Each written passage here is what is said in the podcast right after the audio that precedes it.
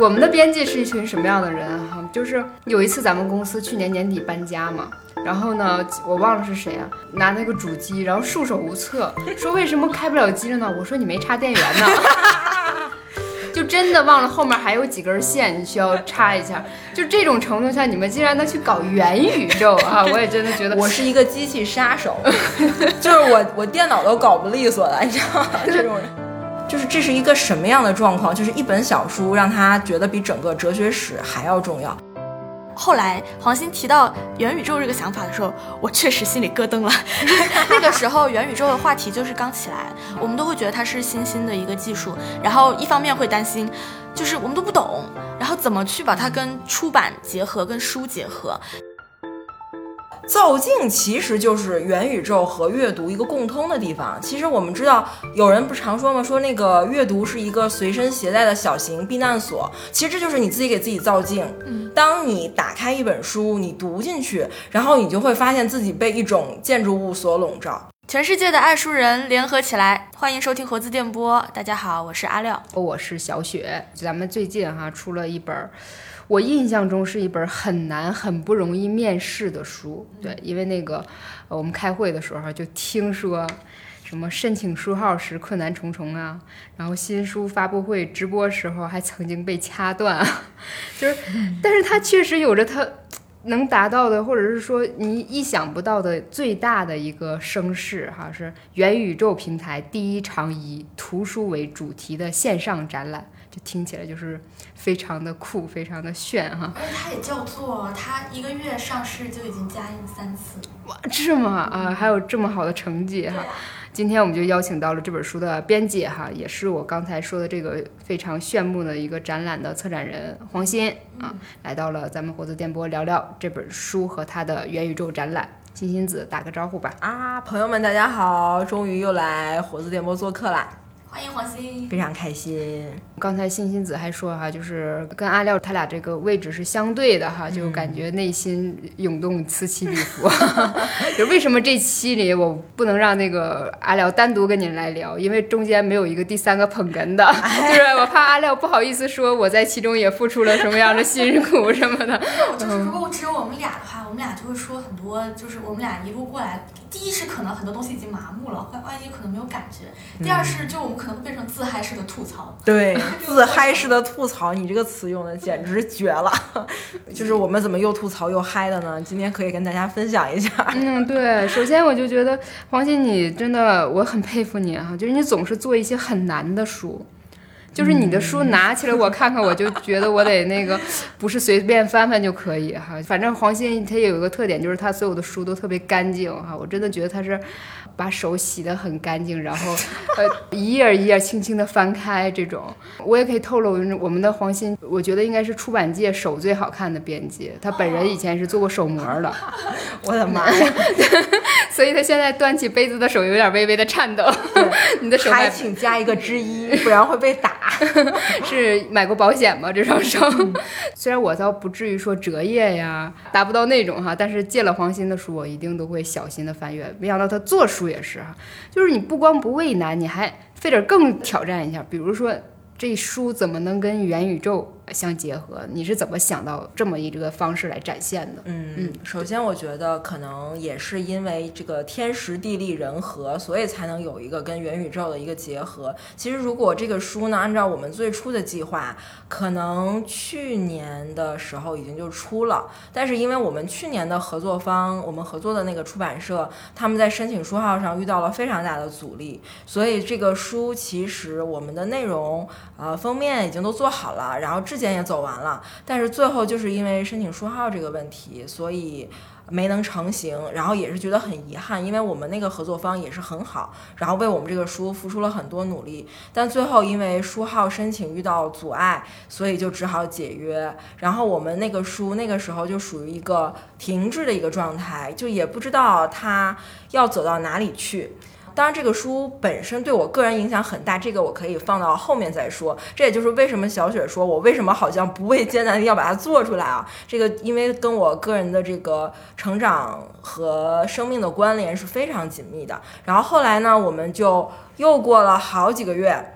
都从夏天到冬天了。然后呢，终于跟第二个合作方就是商务印书馆达成了这个合作，然后又要重新走这个三审的流程。虽然我们这边审稿已经结束，封面已经做好，但是人家出版社还是有自己的流程，所有的环节一样都不能少。然后我也是在那个时候听到了元宇宙这个词。就因为我有一个朋友是做 NFT 和元宇宙相关的，然后呢，我们有时候在一起聊天，他就我就就会聊嘛，最近做什么，他就说起元宇宙这个事儿。然后呢，他的描述其实我现在已经回想不起来了，我就记得当时我听到这个东西觉得很兴奋，我说，哎，我说他其实可以给我一个机会，让我在里面打造一个空间，然后来展示这个书里面我认为最精髓，然后最想跟大家分享的内容。你知道我们其实往常做书啊，想要把书的内容介绍给大家，无非就是做书斋、写书讯，再多就是找人拍个视频这样子来讲一讲，就没有什么别的方式。其实现在这个方式听起来都是很扁平、很单一的，但是元宇宙里，它可以给我提供一个机会，我可以搭建展馆，然后我可以为了它做一个布置，然后可以有很多的设计。然后我还可以邀请人进来跟我一起做活动，然后就可以让大家呃进入到一个情境当中，然后去了解这个书本身的这个内容，想传达的一些我认为比较亮的一些地方吧。所以我当时听到元宇宙以后，我第一个反应就是哦，它可以造镜，就是我可以打造一个情境。其实之前大家对元宇宙有很多的一个想法，就是他觉得它可以拟真。就是我在里面可以像那个头号玩家里里面他表现的那样，就是我可以穿一个电子皮肤，然后我可以感受到很细微的一些感觉，就是跟现实你可能分不清。之前我们的误解可能会来自于那边，呃，像头号玩家传递给我们。但是其实通过这次做活动，我觉得造镜反而是元宇宙能够提供给我们的一个契机。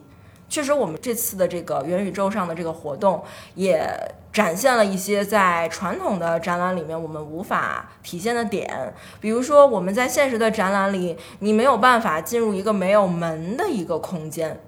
但是在这里面我们就可以。而且这个呢，它是有想让大家体会的这个意思在里面，就是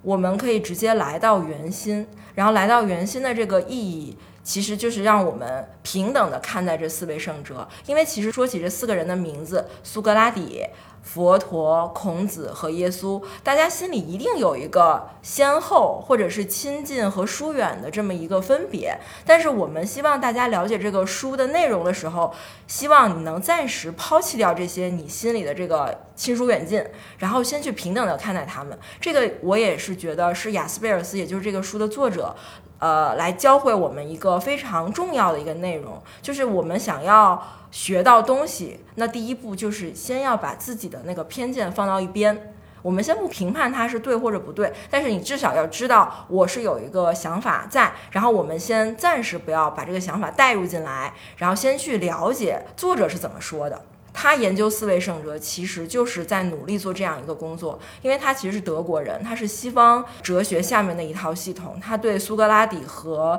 耶稣都会有更亲近的情感。但是当我们看到他去研究孔子、研究佛陀的时候，他下的功夫。非常非常的深，然后他所看到的文献尽他所能去查阅。当然，他作为西方人，因为他看的都是转译的文献嘛，所以也会有各种疏漏。在这本书里呢，我们的这个译者傅佩荣老师就帮了很大的忙，因为他在研究孔子方面下了很大的功夫，而且他本身中国人嘛，所以我们对这种孔子的典籍就会很熟。所以有些可能在西方人看来他不知道是什么情况的。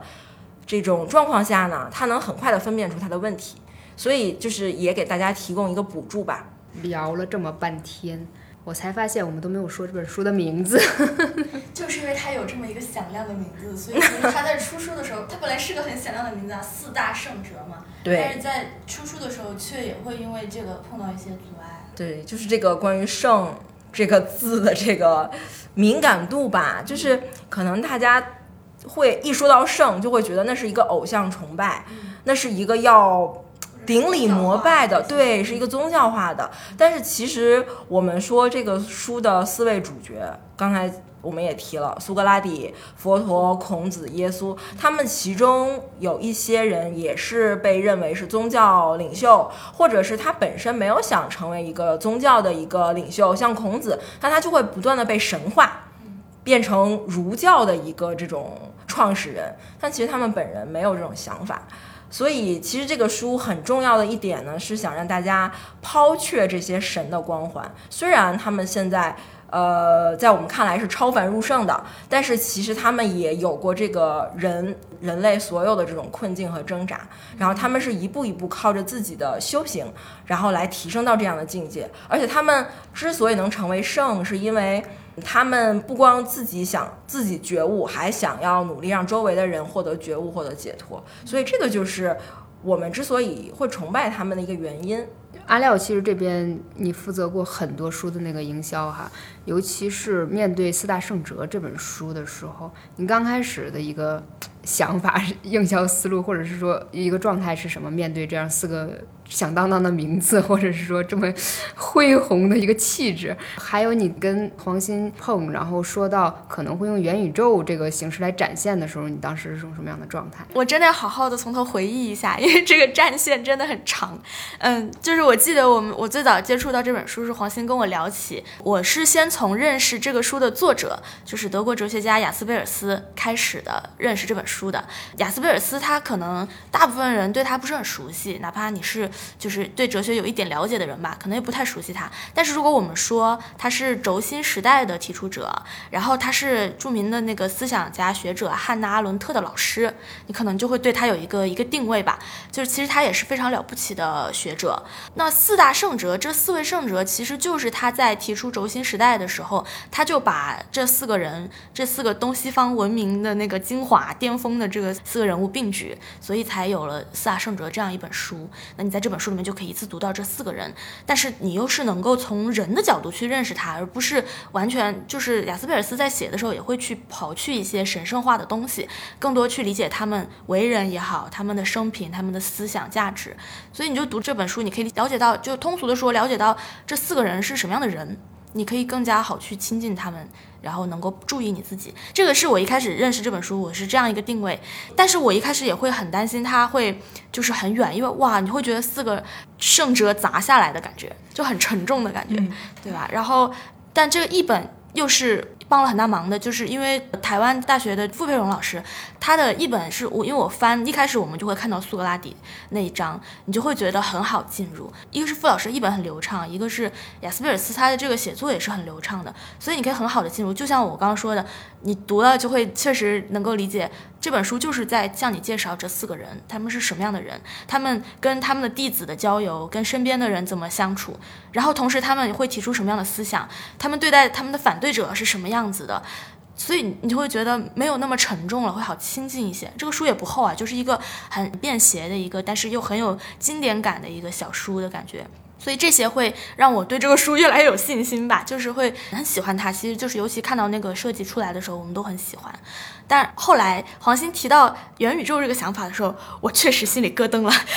那个时候元宇宙的话题就是刚起来，我们都会觉得它是新兴的一个技术，然后一方面会担心。就是我们都不懂，然后怎么去把它跟出版结合，跟书结合？再一个就是会怕，就是当时的一些大家对元宇宙的误解也好，就是各种浑水摸鱼的人带坏了这个产业也好，你会担心它会不会对书有损坏？这个是说实话，我们都会很担心这一点。那很重要就是我们要想清楚为什么要做这个事情嘛。其实黄鑫刚刚说到的很重要就是造镜这一点，就始终我们觉得这就是一个做这个事情的很大的意义所在。其实当然元宇宙。这个呈现展览的形式，我个人把它的理解就是它是一个线上展，它是借助一个新兴的技术，只不过这次我们就是刚好借助了元宇宙平台，它借助了一个新兴的技术去呈现一个镜，所以是一个线上展。我我一直这样理解，这样才让这个事情有意义，就是因为。我在线下也做不到，一个是现在疫情也很难办线下活动，再一个是四个圣者也好，雅斯贝尔斯也好，你没有办法把他们请到来，也不知道怎怎么聊？然后傅老师也远在台湾嘛，所以说就是需要有一个线上的平台，然后这些技术来帮我们呈现。那刚好元宇宙又是很可以实现我们一些天马行空的想象。刚刚黄鑫说我们可以进入一个没有门的场馆，就还挺有科技感的。一个海大海上，然后有一个长长的甬道，甬道上悬浮着文字，但确实是很有那种。经典的感觉的金色的文字浮现在空中，然后你走进去有一个圆形的球体的场馆，这些东西会给你一种那个呃仪式感，就是加上我们这个活动呢，其实就是既让大家线上观展，又有傅老师带着大家导览，等于是我们一边在看展，一边这个内容。傅老师会跟你讲解，他会帮你扩充很多内容，跟书去结合，那你这个过程就会觉得会更有仪式感，就会很很好体验。所以我觉得做下来算是没有违背我们的初衷，而且也是对书起到了加成。那我觉得这个活动就很有意义。但是这个过程就是肯定是很艰辛的，因为 对我们可以后面慢慢一点点聊。因为首先找到这样的平台能帮助我们实现这些技术，我们自己不会嘛，找到这样平台能够帮我们就很难得，也很感谢。然后你最后把它呈现出来，你怎么样能够不违背你的初衷？觉得它确实是把内容跟形式有很好的结合，还有最后怎么去落地这个活动？刚刚小雪开头也说还被掐播，也是因为就是它就是平台它不管，它会觉得你这个就敏感，你就涉及宗教，可能提都不能提这些领袖的名字。其实对我们来说，它就是个学术著作，它就是讲这些人的思想价值。但是那就会有面临这样的问题，你也得去克服。然后这我整个大致的梳理下来，让我觉得还是一个蛮好玩的一个历程。就是我们最后觉得，每次到到后面活动快落地了，我跟黄鑫互相鼓励，就差最后一哆嗦 就要实现了，就这种感觉。呃，我真的觉得你们胆子很大，因为我相对来说哈，好歹我做的工作里还接触一点儿。得这一头，我接触点数码啊，就是我我我们的编辑是一群什么样的人哈？就是有一次咱们公司去年年底搬家嘛，然后呢，我忘了是谁啊，拿那个主机，然后束手无策，说为什么开不了机了呢？我说你没插电源呢。就真的忘了后面还有几根线，你需要插一下。就这种程度下，你们竟然能去搞元宇宙啊！我也真的觉得我是一个机器杀手，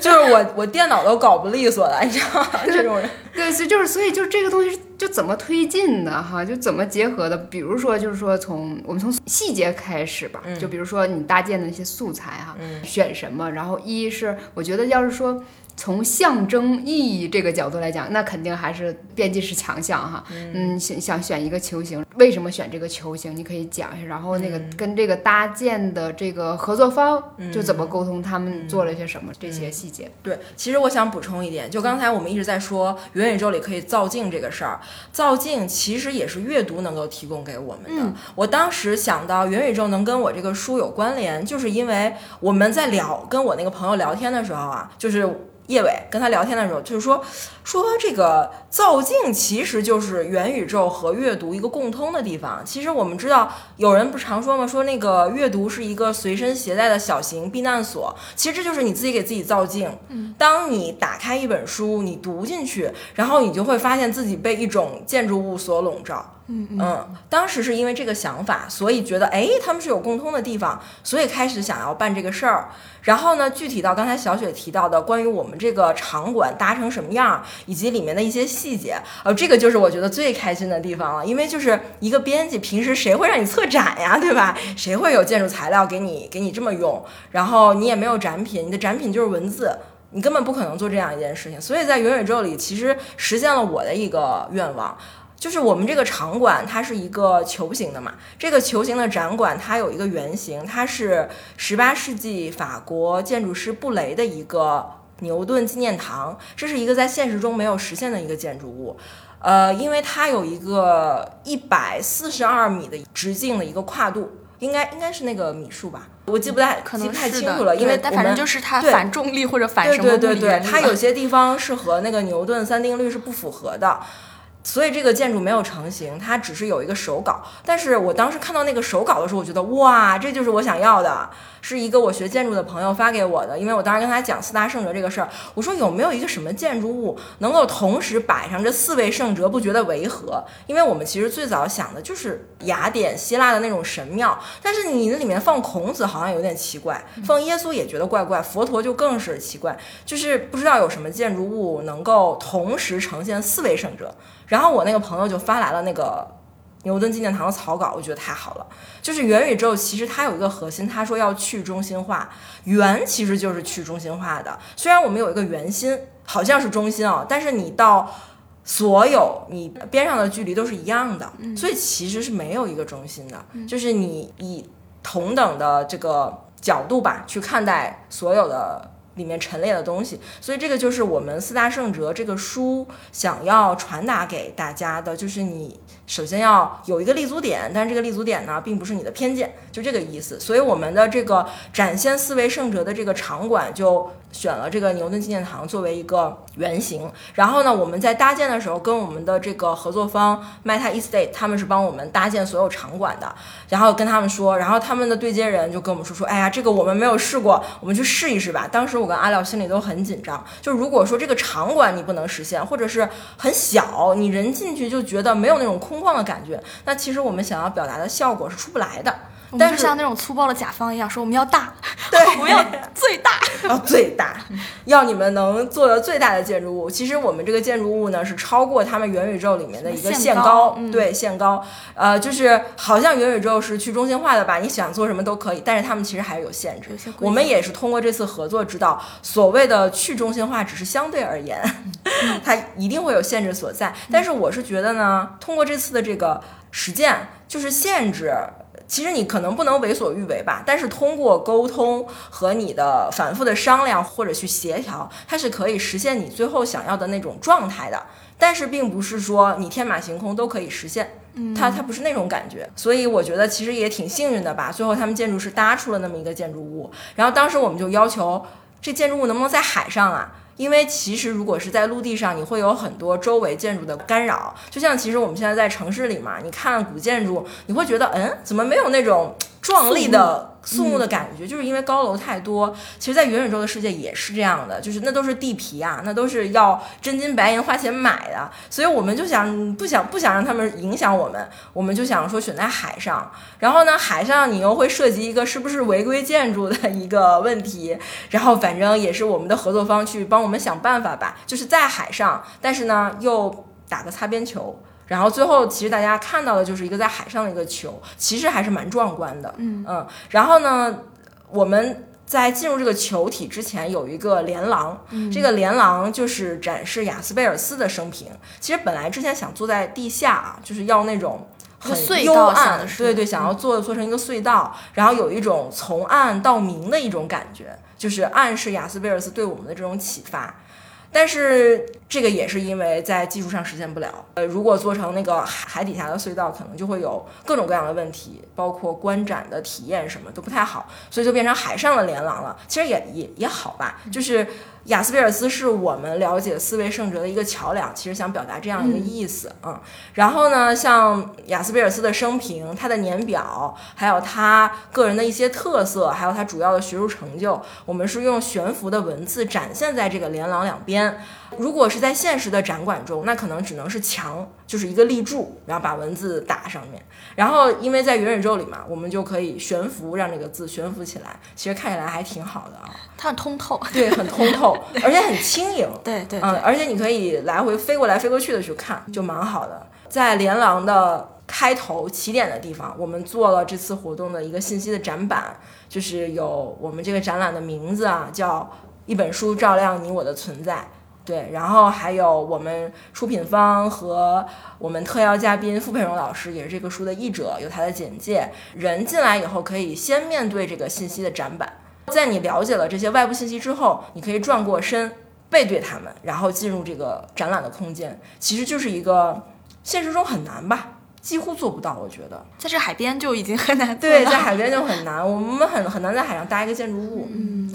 我现在就有一个很大的好奇，就是说任何一个展览它可能会有一个展览的时间吗？有的，有的也有的，有的，有的，是的，因为他们的那个地皮就是就不动产嘛，就固定在那儿。这个展做完了以后，他们的这个展馆可能就会拆。应该是待几个月吧，一两个月，嗯嗯，然后人家就会拆掉，然后去做别的事情。比如说，我们听友有感兴趣的，可以有一个什么样的入口去看一下吗？它是个网页，就是链接。然后我以前一直以为要翻墙，但是后来发现是也可以不要。但它那个网页加载还是需要一些时间。它对那个电脑的配置有挺高的要求，因为我们当时做活动当天做那个导览，帮我们领航的那个人，他是用外星人的电脑。它就不会卡，它速度很快。但是我们用自己的苹果的电脑吧，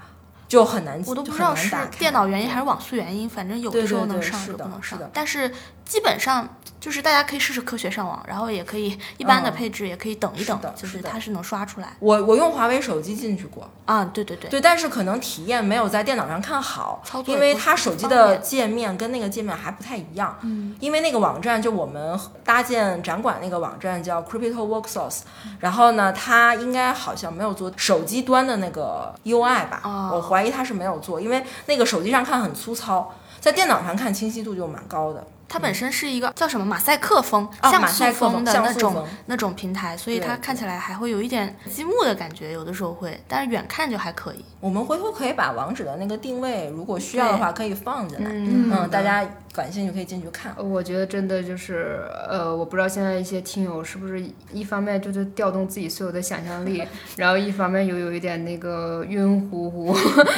我们可以来点说讲到物质的一个实质的呈现哈，讲到这本书，嗯，因为这本书《四大圣哲》它本身是一部译作嘛哈，当然说这个书的原书的那些观点都属于雅斯贝尔斯本人的哈。我们既然就是说认同这本书的话，就是基本上他这个观点我们还是可以就是接受的，是吧？去做。但是为什么是四大圣者？就为什么是这四个人？这个一直是我我挺想问的一个问题。因为是这样，就是雅斯贝尔斯他晚年最重要的研究是研究世界历史上重要的大哲学家。他其实有一本书，之前在那个社科文献出过，就叫《大哲学家》。然后他把历史上重要的哲学家分类，然后这四位是他认为奠定人类思想范式的人，就是我们的思维很难逃脱他们四个人的一个基础。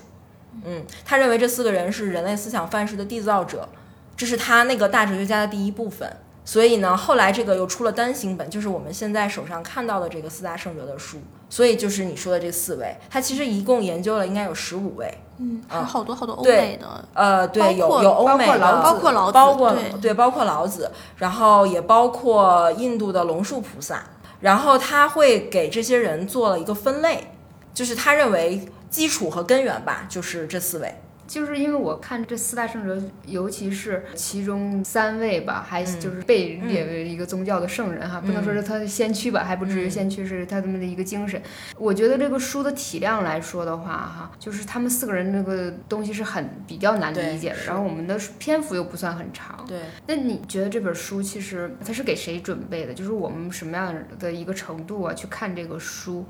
呃，或者是说，你看这本有点薄的，是讲这四个人的这书，你能收获的是什么？我觉得它是没有专业性那么强的书，它恰恰就是，呃，很适合你对哲学有一点感兴趣，或者说你对认识自我。也会有一些探索人也好，探索自我也好，会有一些兴趣的人就可以去看这本书，因为一个是他雅斯贝尔斯他的本身就是已经写的很流畅，然后他也是从带你去一点点的认识这四个圣哲，就是讲他的生平，然后再慢慢的进入到他的，你对他有个了解以后，你再去了解他的呃思想价值等等，以及他后世的影响，就会让你呃可以逐渐的深入吧，所以他进入是很好进入的，加上又有傅老师的译本，译本是非常流畅，所以。我觉得它是门槛没有那么高的一本书，但是你在读这四个圣哲的故事的过程中呢，你就是可以关照到自身，因为现在疫情之下，其实很多哲学书这些还挺热门了一阵。我感觉大家确实对社会的外部环境的变革，会让自己内心也会有很多迷茫跟困惑吧。所以哲学书确实又起来一些，包括心理学的书。这本书其实也是，你要说它可以解惑嘛，它不是那种直接的把呃人生中你会遇到什么样的问题提出来，然后怎么解决，没有这么具体。但是。我就想起来，我在读一开始苏格拉底那一篇的时候，然后他就会有很大的篇幅讲到苏格拉底怎么面对他最后的审判嘛，因为大家会对苏格拉底生平有一个大概的了解，他就是雅典城邦的一个刺儿头，嗯，然后他也 对他就他就不断的去质疑这个权贵，然后他就觉得自己是智慧的助产士，到处带着人，然后。问劫他们提问，要让大家承认你的无知，所以各种原因导致他后来被迫害致死嘛。而雅斯贝尔斯他是最后怎么去讲苏格拉底，他就是那么崇高的一个瞬间。然后你读完他的文字，你会觉得确实是经典的文字，所以他是非常凝练、有有感染力的。我就读一些选段，讲苏格拉底在最后面对审判的时候，但是。当灾难临头，当他受到不义的迫害，被自己的城邦处死时，他所坚持的原则是宁愿受苦，也不违背正义。他从容就义，既不反抗，也不怨怼。他不因质问神明的正义而感觉失望，也不对这个问题做任何令人宽慰的解答，而是镇静如恒地相信一个自明的正义。不论命运之神在世上如何分配利益，真正重要的只有一件事，就是秉持真理之道而活。这真理之道可在思想中阐明，人生的基本要义就是勇敢地活下去，有如确知善存在一般。无知之知一再引导我回到基点，在那儿我就是我自己，因为我辨明了真的即是善的，在那儿我是否秉持真理而活，完全在于我自己的决定。他就是站在苏格拉底的角度去说他的心声嘛，然后就这个语言就是很经典、很凝练，你就会觉得，尤其是铺点过来读了他前面的这受到迫害，他是怎么临终前跟他的徒弟们对话，最后他这样写，就会有一个很好的升华，就觉得你会被那个崇高的那个力量所感染。就这个书不只是理论化的，它是有画面感，它是有故事细节的，所以说真的是像你读到以后，它会给你打开一个空间，然后你会觉得它会。关照你自身，就是我们可能会有会有时候会觉得，就这种信仰力量会鼓舞自己，哪怕我就会觉得我自己碰到一些微不足道的困难，可能我也会更有勇气去面对一些。我觉得可能是这样的收获。嗯，对，就是我会觉得，在一个有点持续低气压的一个环境里，哈，这些人给你带来的不算是氧气，是。让你自己能有一个超越性的看待的的感觉，就因为这个元宇宙的这个展，因为我是那天看了一会儿那个直播嘛，然后我发现，呃，在那个球形的那个展览馆里哈，他给你安排的那个视角，其实是你是仰视这四位的。嗯，对对，那这这四位他的那个形象还是一个比较高的那个状态。你从这个哪怕你是平面视，但是他那个视角看起来是一个仰视啊。我不晓得这是不是领航员他是不是选了一个这个视角，他没上下的这样，然后在底下我是看着有种仰望仰视的感觉。不是说你是仰视别人是一种矮化，你是真的体验到一种叫崇高的东西。嗯，呃，我觉得可能一种时代风气吧，因为我们现在太讲究实用。还有一种功利，当然我们诚然就觉得他们哪怕是某些核心，或者是某些源头，或者是某些终极，他们是不给你解决实际问题的。就比如说佛陀他说人生实苦，那是你是面到了这个。底色，但是我们想，我是普通的人，我还要活呀，我要在其中还要找点快乐呀，我还要做点事啊。但他没告诉你这个，所以就可能我们现实生活中就是因为总去掂量着我去怎么做，然后我去怎么打这些小 boss，我我今天好累，就我们已经好像已经不是在解构崇高了，是我们离崇高真的是很远了。我会呃觉得这个书会给我一种这个所谓崇高的一个气质。嗯，对，刚才小雪提到崇高这个事儿。我就想起雅斯贝尔斯里面有一句话，我们也放在海报上。然后他说：“这四位是高悬的灯，它不是我们亦步亦趋的对象，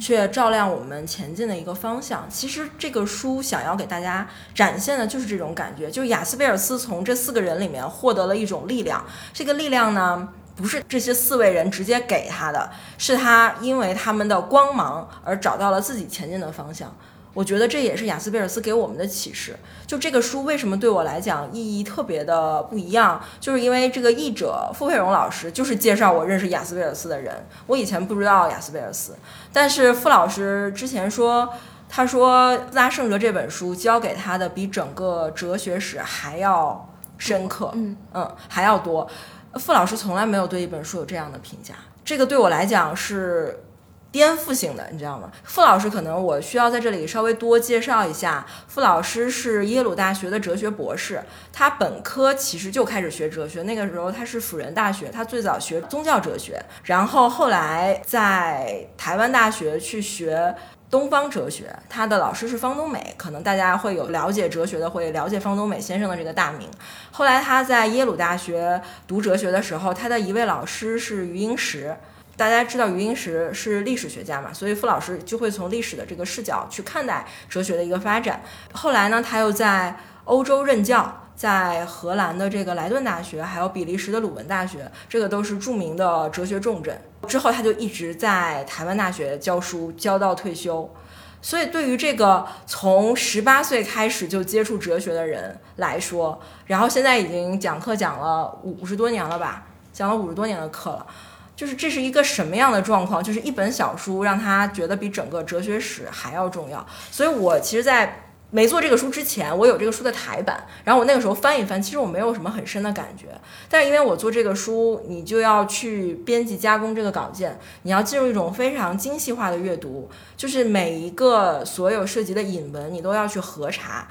要找到一个流通最广的一个译本，去看它是否对，然后你要去看每一句话它的表达是否准确。在这样一种极端精细的阅读下，我才发现这个书的魅力。就是我也了解为什么傅老师他翻译这么一本六万字的小书，他花了七年的时间。他那时候就是说，他每翻译完一个人，他需要长时间的休息，然后去消化那个人带给他的启发，然后直到他觉得我好像把握到了这个真谛。然后能转化为我生活中的一个力量或者是一个能量，他才开始去翻下一个人，所以他是在一个很漫长的过程中翻译这个书的。通常我们知道一本书六万字翻译，编辑一般给你仨月就顶天儿了，是吧？不太会有这种时候，因为傅老师是完全在一种自发的状态下去翻译这个书的。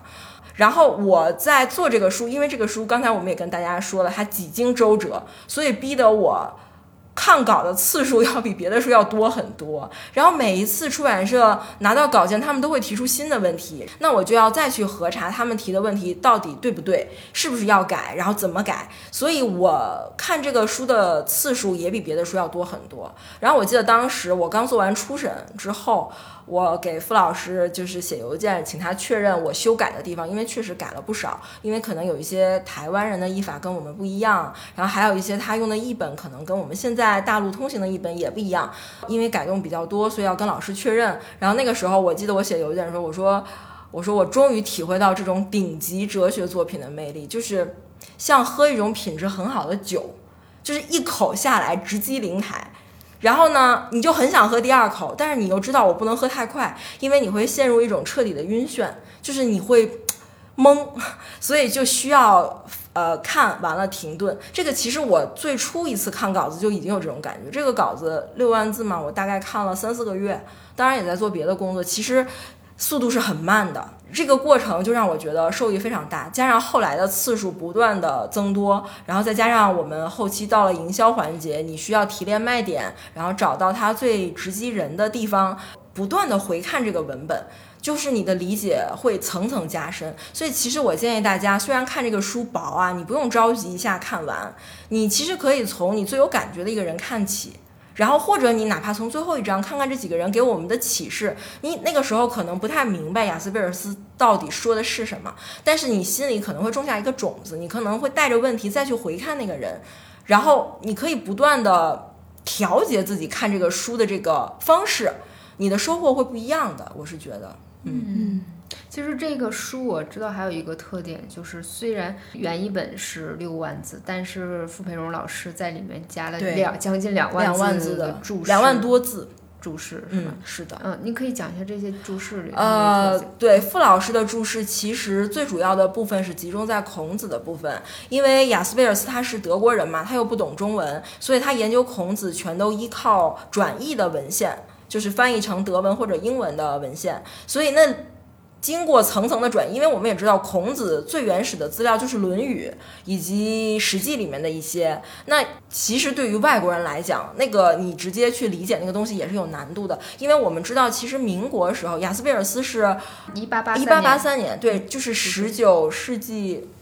末十九末十九世纪末生人，其实就对应到我们这边应该明清末和民国吧。嗯，清末民初的时候，那个时候外国学者想要了解中国的典籍，他们把它翻译成自己的语言是靠什么呢？他是去跟一些中国的学者去找翻译，跟他们交流，然后呢，让这个翻译把这个学者说的东西。译成他们的那个语言，像那个好像《天演论》啊，那些都是那么翻译出来的。对，所以它其实是一个非常原始，然后很不精确的一个翻译的过程。所以这我们也能理解为什么转译的文献会有很多偏差。但是这些偏差它并没有影响雅斯贝尔斯的研究。但是对于我们。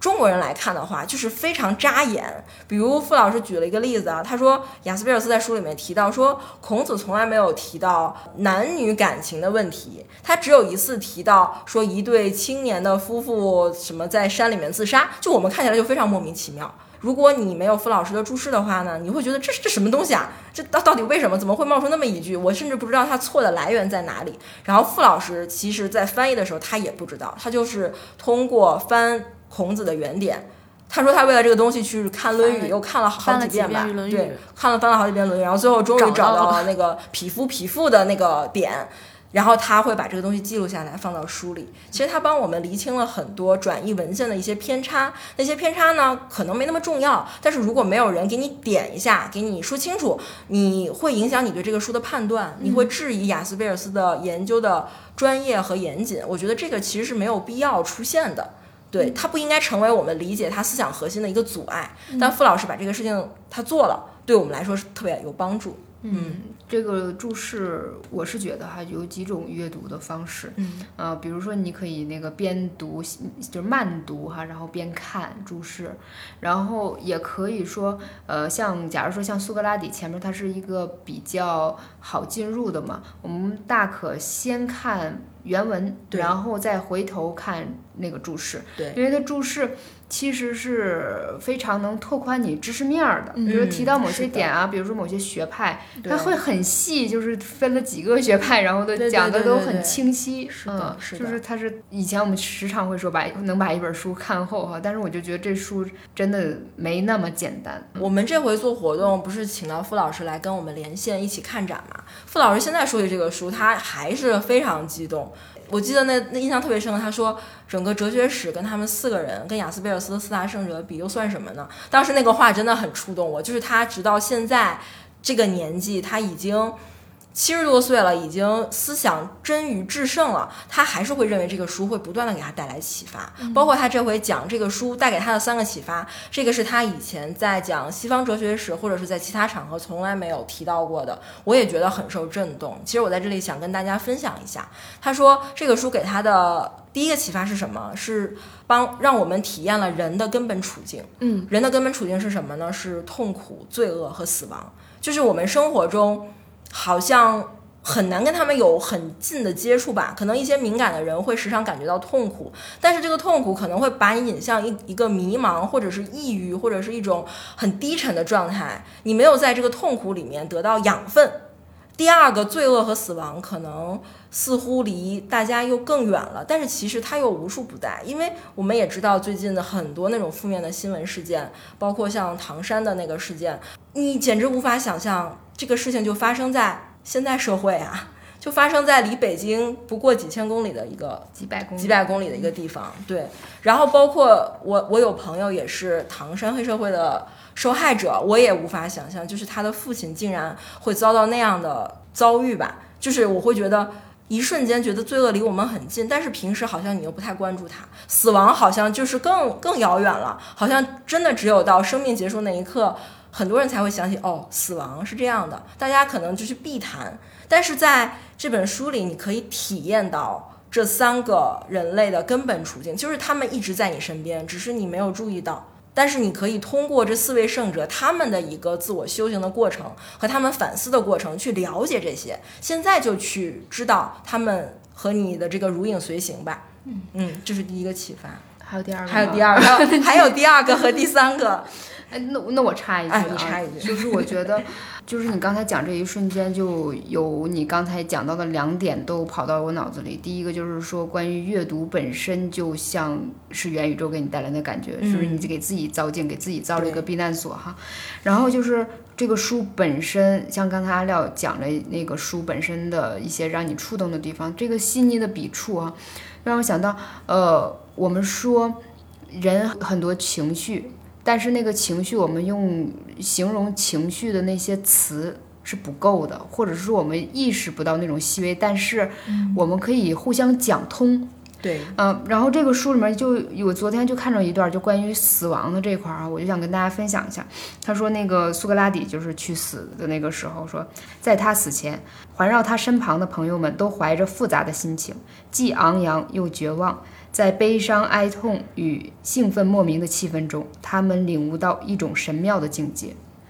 就我觉得这个是需要打开你的想象力，然后去多多的去感受生活和感受一些那个文艺作品的时候，你才能体验到他这个说的这种介乎。几种感觉之间的这个情绪到底是什么？嗯，就是我们刚才说的那个崇高，我们可以说它的一种情绪，我们可以说的是，啊，为什么要在所谓的元宇宙一个听起来很 AI 的一个地方去解释那种很细微的那个震动感、颤动的感觉？而且也是刚才黄鑫讲到的，说这个书里面他是怎么谈论死亡的。好，你接着说你的第二点。哎，刚才小雪说的那个神庙，就是在苏格拉底之死的时候，周围人感到一种神庙的这个境界。其实我想起孟子在说人的几个境界里面，他说的最高的一个境界就是圣而不可知之之谓神。神是他认为人达到的最高的一个境界。这个接下来大家也会听到我我分享傅老师那第三个启发里面。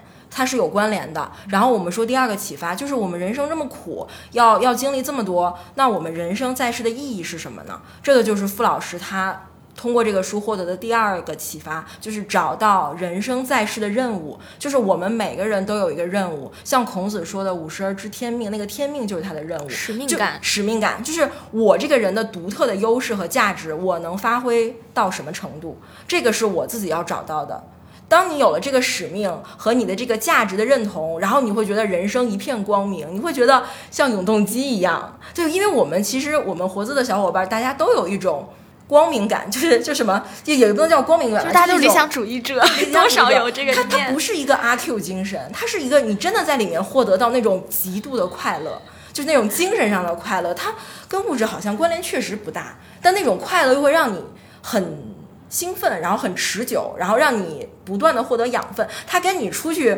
什么蹦迪嗨的那种消耗型的快乐是不一样的。它是那个可以涵养你自己的快乐，那个就是我们所说的人生在世的任务。这是他第二个启发。第三个启发就是走向超越界。这个可能对于大多数人来讲是很遥远的。超越界是什么？其实大家可以去看书，自己去了解这个超越界什么，就是我们那个圣而不可知之的神的境界。就刚才小雪分享苏格拉底那段，神庙是什么感觉？那个境界它是用语言很难描述的。包括我们提到佛陀说他追求终极的解脱，他要进入涅槃，那个涅槃其实用语言也很难。把它说清，但是雅斯贝尔斯却做了一个去努力说清的一个事儿，我觉得还挺清楚的。就是他说要破除法执和我执。这个法执是什么呢？就是简单说，就是对外物的执着，就对你对这个世间的执着。我执是破除你对自己的执着。就是前面我们找到自己在世的任务，找到自己衷心热爱的那个事情之后，你可能最后还是要把它放弃掉。就是就是超越，要超越，这个就是所谓的走向超越界。当你走向到超越界的时候，你会觉得一切都很快乐，都很释然，然后那个快乐是平静的快乐，嗯不是激情的快乐，那就是另外一个境界。所以我觉得傅老师这三年总结的真的太好了。就是我当时在直播主持的时候，我没有意识到他有这么好，然后后来我们在剪那个视频嘛，要找一些点，在二次传播的时候，我再重新听了那段。我当时就觉得非常震撼，这个是我在他以前的课里没有听到过的。就傅老师以前的课和书，我是都看过的，我是先是他的读者，然后再成为他书的编辑。然后这个过程，因为我觉得我经历了一个完整的过程嘛，所以我现在能有幸做这本书，我觉得是一个特别好的一个结果。我我想分享的是，就是刚好大家也在分享读的感受嘛，然后我我在。就是宣传这本书的时候，会接触到一些读者，就我每次经常会被这些事情稍微的触动一下，因为这些事情会让你会看到书的反馈。当时是联系到一个豆瓣豆友，我是发现他好像是看过汉娜·伦特的书嘛，我都忘了我是怎么联系到他。他看过那个雅斯贝尔斯和海德格尔的书信哦，对，对对我就是因为看到他关注雅斯贝尔斯，我觉得还是比较难得去联系他。后来发现他是香港中文大学的研究生，他即将去读研究呃哲学系，对，然后他很喜欢雅斯贝尔斯，他叫雅斯贝尔斯都叫雅叔，他心理距离跟这个人是很近的。我可能都还是把他当一个就是神圣化的，就是经典哲学家去看待的。他是叫他雅叔。然后我跟他推荐这本书的时候，因为在香港嘛，后来把书寄给他了，他还晒了特别美的一个夜景照，他的那个窗外就是香港的灯火，那个车水马龙的夜景，然后放着这本书又很经典的一个深蓝色，有这个烫金的颜色，我就觉得好美。然后他也很喜欢这本书。当时他跟我的交流是，你能感觉到他对这个作者有好极大的好奇，他会激发我，也会感同身受，就会去想了解这个作者的另一面。然后他也推荐了一些汉娜·阿伦特相关的东西，因为他也会侧面的去通过汉娜·阿伦特的东西了解到雅斯贝尔斯，然后我也会被他种草，反向种草，对，就就是这种过程很快乐，你就感觉就是接触到了一个活生生的读者，然后他。给你真实的书的反馈，甚至能激发更多你对这个书的热情，这种东西就特别珍贵。因为雅斯贝尔斯大家了解不多，所以我们也会去找一些雅斯贝尔斯的资料，就是会找到，呃，黄鑫找到汉娜·阿伦特对雅斯贝尔斯的演讲，是他拿奖了一次获奖是雅斯。贝尔斯的一个什么获奖致辞吧？对对对对对，嗯然后汉娜·阿伦特有很长的对他的致辞，然后以及他们其实好像是他们其实超越了师徒关系，他们是很好的挚友，他们有很多书信，但我还我还没有看完这些东西，但是这些东西会让你对这个呃作者本人会有个更立体丰满的感受，以及你就会。带着这种感受，你再去读这种经典的作品，你看到它的文字，读后感也会更立体。我觉得这个点还挺有意思。我想再多说两句雅斯贝尔斯，就是雅斯贝尔斯让我觉得非常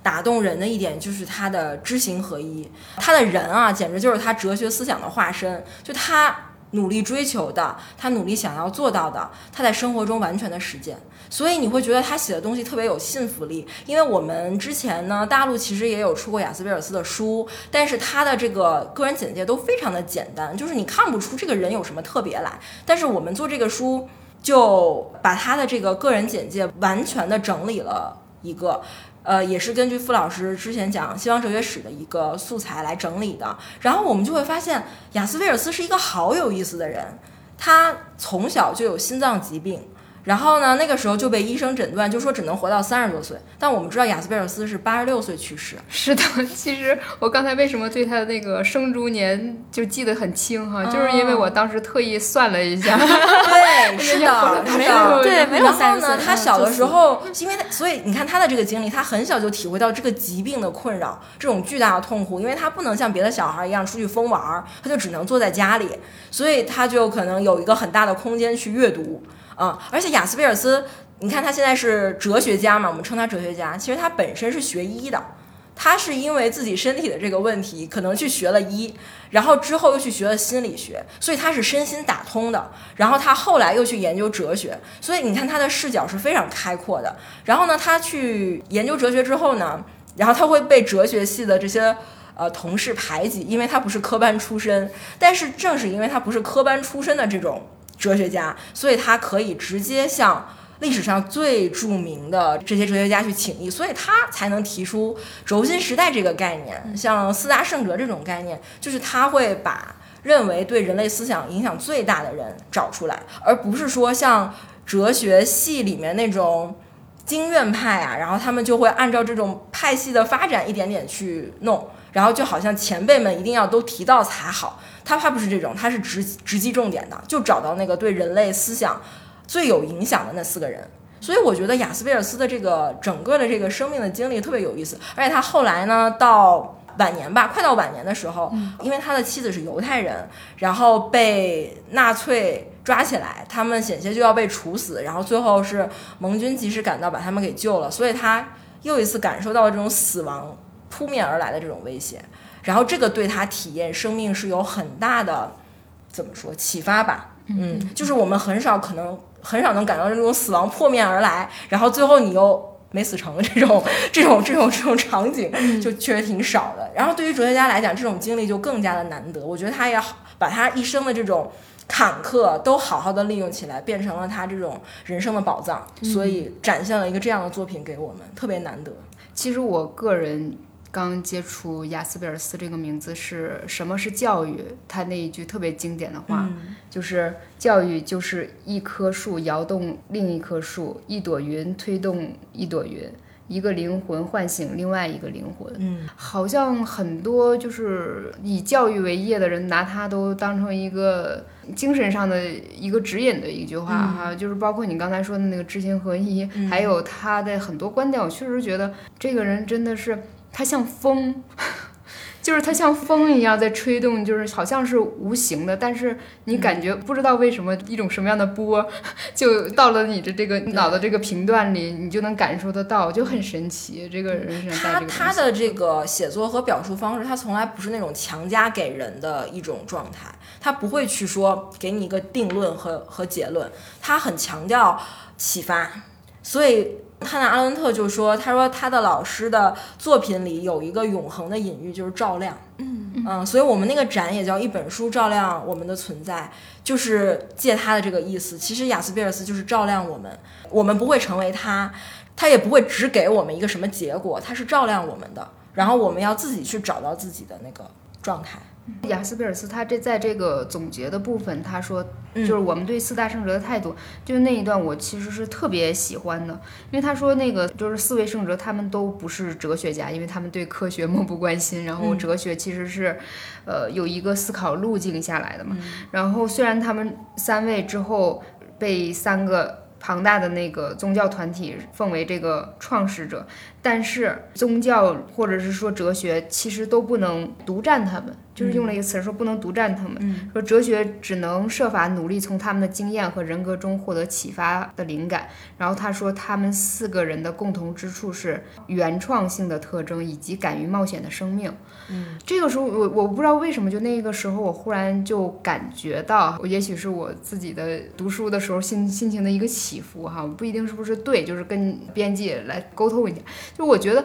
就是他们为什么是说不尽的，就是因为可能他们是一个终极的答案。就是他们为什么他们的形象能被符号化，然后也会在之后的这么多年开始被 二十世纪的现代主义说给他们进行了一些解构哈，就是因为他们本人本尊有伟大而高贵的灵魂，然后呃像这个最后的总结，他这一篇里他也是在证明一个事情，他觉得这四个人是真实存在的，如果只只存在人的想象里和塑造和建构里，一定是经不住这样的考验的。啊，就是为什么能在这个各个时代里，就是各种媒介的一个发展下，他们这些人的思想啊，或者是他们身上的这些质素，都能被重新的发展啊，或表达，或者是重新的用新的叙述方式去延伸解释。像我刚才说的那个《大话西游》里面那个唐僧絮絮叨叨的那个样子，就让我想到是不是像苏格拉底那样天天跟人诘问，然后最后想让人把他打死那种 那种状况哈，就是因为他们这个原创性。太强，就是他们回答那个问题都是终极的一个答案，所以他们才这样能站得住脚。对，所以你开始说为什么是这四个圣者，雅斯贝尔斯就认为他们是人类思想范式的缔造者，就这种原创性是别人没办法比拟的，是我自己的一个理解，或者我不知道它成不成为问题。就是这四大圣哲也是从大众接受的一个角度。对，这也是一个很重要角度。比如说老子，你能说他这个主要是老子，我能研究的材料很少，就是你看不到他生平，你不知道他怎么成为这么一个通透超脱的人，你不知道他的行进路径。所以这个东西，雅斯贝尔斯他作为哲学家，他没办法去在上面发力做研究，就是在这儿，他只能从他的留下来的这个《道德经》的文本去看这个人。但也有说法说，那不是一个人的杰作，说是很多人在一起的一个共同的一个杰作，这个我们就无从判断了。嗯，所以当大家对这个人的生平经历都有很多质疑的时候，你是很难把他在这样一个书里面去做展示的。就可能他在写大哲学家，其实大哲学家也是一个没有完成的一个作品。嗯嗯，他没有写完。然后那个里面，我其实没有看过他里面写老子是怎么写啊，但我我我觉得他一定是会从文本出发，因为老子这个人你没办法对他的生平和他的行进路径去做一个研究，庄子也没有。我们也不知道庄子为什么会变成那个样子，就是他有没有经历过孔子的挣扎呢？我们不知道，他是不是经历了这种挣扎以后走向了另外一个方向？我们也不知道。对，但是孔子的这个行进路径我们是很清晰的，他从一个清贫的家庭里面，是一个单亲家庭长大的孩子，然后到他呃从小就喜欢呃拜拜，喜欢喜欢模仿这种祭祀的礼节，然后到他那个。十几岁结婚呐，然后后来又成为一个贵族家的一个管理牧场的一个人，然后到他一路成为鲁国的大司寇，然后包括他最后周游列国，这些我们其实是有很详细的文献可以看到的。但是老子和庄子是没有的，我们能了解他的只有他们留下的那个书，他们的那个文字。就是通过呃亚瑟贝尔斯他对这个四位圣哲的这种理解和研究吧，想到如果你对哪一个人很感兴趣，你可以用学习这种研究和入手的一个方法去继续阅读别人。对，随手翻阅哈，就找到刚才那一个观点它来源的一个原句。他说，一个微不足道的人是不可能在别人的想象中变得杰出超群的，光靠别人的想象更不可能。复原出如此高贵的灵魂，即便有想象的空间，那么其来源本身必定也是不寻常的。像我们刚才聊了很多，就说我们是理想主义也好啊，说我们信点什么也好哈，我们现在就觉得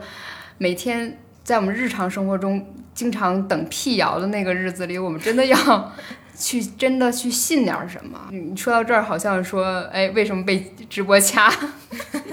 掐的？对，但我们不一定是信教。对对对，就是我们去去有点秉持吧。我会觉得这个四位之所以他能成为圣者，在我心里的第一个印象就是他们是一个如此有原则、难以撼动的，就是在任何一个环境下，哪怕是死亡，哪怕是痛苦。也不能让他动摇，有所动摇的那个情况。像我们这书的这个封底，应该是辛辛子写的这个文案哈，就是对，就是四位圣哲他们的影响就是从未断绝。想要理解他们的人，必须体验到某种转化，被限制也好，被压抑也好，但是恰恰是在这样的空间里，也许我们的灵魂在拼命找一个缝隙长大。长壮啊，想的可能比较理想主义一点。那我今天很感谢呃黄鑫和阿廖来分享做书的这个过程和乐趣。我相信大家到最后光讲到灵魂的时候，也别忘了这个元宇宙这件事儿。趁这个展览期还在哈，展览还在这个期间，如果你有一个高配置的电脑，真的不乏打开这个空间去感受一下这几位哲人。如果电脑这个速度不行哈，我们从数码世界回来。回到这本书，对啊，四大圣哲啊，也不贵，现在可以打折，这本 小书。嗯，好，趁着这个馆还在啊，我特别想说一下，我们馆里面还有一个比较别致的一个设计，就是在这个球形展馆的中心，有我们设置了一个悬浮的立方体，就是我们大家在看完四位圣哲的这个。呃，生平他们的关键以及他们给我们的启发之后，我们可以飞到那个悬浮的立方体里，这个也是现实当中没没有办法实现的。然后在这个悬浮的立方体里，我们想要营造一个和四位圣哲一个区分开的一个展示空间，然后让大家在里面想一想，我们自己从中得到的启发是什么？为什么在里面做一个立方体呢？就是当时是想到要外圆内方，就是。啊，就是我们学了再多的东西，还是要融会贯通，变成我们自己的东西。就是我们心里是有应该有一个秉持的一个准则的，所以当中是搁了一个立方体。所以我们也希望大家能飞到那个里面去，自己想一想，对我自己个人的启发是什么。好，我今天也聊得特别开心，终于有一个机会可以说一说这个书后面的事儿了。对，然后我也希望这本书真的能照亮很多人，就是因为我也感觉我也是在接手这个工作中被这本书，然后被喜欢这本书的人，被做这本书的人，还有作者、译者们照亮。对我也是，我也是一个被照亮的人。就每一个开心的人都有一个锃光发亮的眼睛和脑门儿，是吧？被照的。对，好，谢谢大家啊，好谢谢拜拜。